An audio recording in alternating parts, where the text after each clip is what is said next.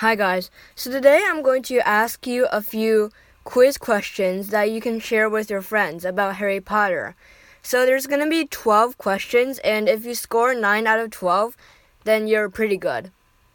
So, question number one What is the name of the very first chapter in The Philosopher's Stone? A. He who must not be named. B. The Philosopher's Stone. C. The Dursleys. D. The Boy Who Lived. And the correct answer is The Boy Who Lived. Question number two What is the name for wizards who can transform into animals at will? Obscuro, Veela, Animagi, or Seer? And the correct option is Animagi. Next one is What phrase must wizards use to see the Marauders map? And the correct answer is I solemnly swear that I am up to no good.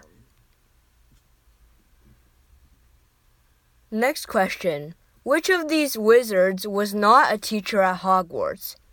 Amycus Carrow, Charity Burbage, Septima Vector, or Broderick Bode? The correct one is Broderick Bode.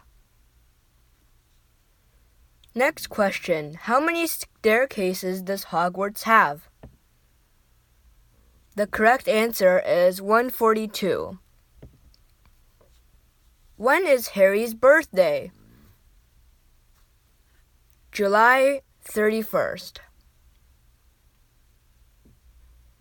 Next question what year is it in 19 Years Later, the last chapter of Deathly Hallows? 2016, 2017, 2018, or 2019? So the correct one is 2017. Next question Which of these was not one of Voldemort's Horcruxes? Marvolo Gaunt's ring, Salazar Slytherin's locket, Rowena Ravenclaw's diadem or Helga Hufflepuff's sword.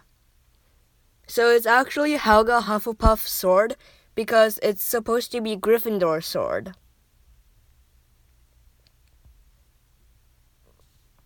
Next question Who drove the Knight bus? The answer is Ernie Prang. What was the name of Hagrid's mom? Fridwulfa. And how many times did Gryffindor win the House Cup? The answer is three. Next, where is Azkaban? The answer is in the North Sea. That's all for today. 12 questions on Harry Potter. Goodbye.